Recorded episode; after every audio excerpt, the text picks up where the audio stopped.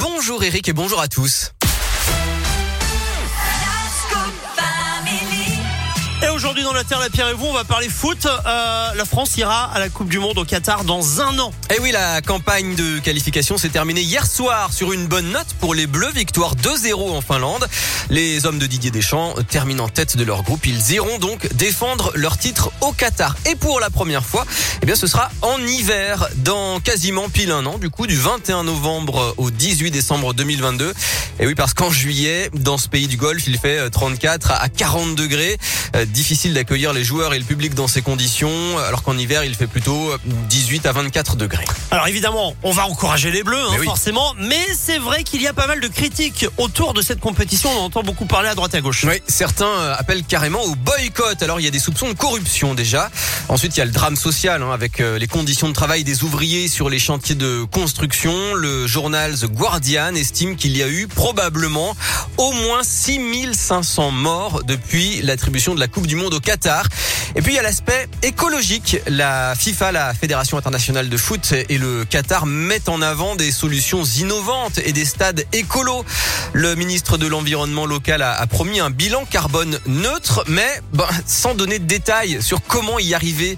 Par exemple, il y a des promesses de panneaux solaires. C'est bien, oui, sauf que pour l'instant, l'essentiel de l'électricité au Qatar est produit par des centrales thermiques. Il y a un stade démontable et transportable. Il est fabriqué avec des conteneurs. Du coup, ça fait moins de matériaux et moins de déchets. Une empreinte carbone réduite. Super, sauf qu'il est édifié sur une presqu'île artificielle et que la clim est alimentée C'est énorme. par les eaux du golfe Persique. hein. Justement, euh, la climatisation, euh, c'est l'un des principaux problèmes. Chaque stade est équipé d'un système géant en cas de forte chaleur pour éviter bien sûr tout problème de santé pour les spectateurs ou pour les joueurs. Pendant les mondiaux d'athlétisme qui ont eu lieu là-bas en 2019, la température dans le Khalifa Stadium était à 25 alors qu'il faisait 42 degrés dehors. Ah ouais. Ce rafraîchissement réclame forcément beaucoup d'énergie et la chaleur est rejetée à l'extérieur du stade. Elle ne disparaît pas, elle s'ajoute à la chaleur naturelle.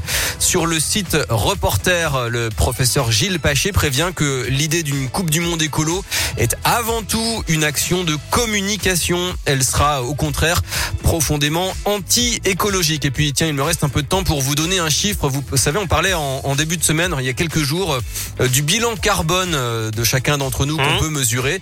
Euh, Celui du Qatar est lourd, c'est le pays au monde qui rejette le plus de CO2 par personne dans l'atmosphère, avec 37 tonnes par habitant en 2017, alors qu'en France, la moyenne se situe autour de 11 tonnes et demie. Non mais quand vous dites le chiffre de euh, la température était à 25 dans le stade et qu'à l'extérieur il fait 42, on imagine bien que ça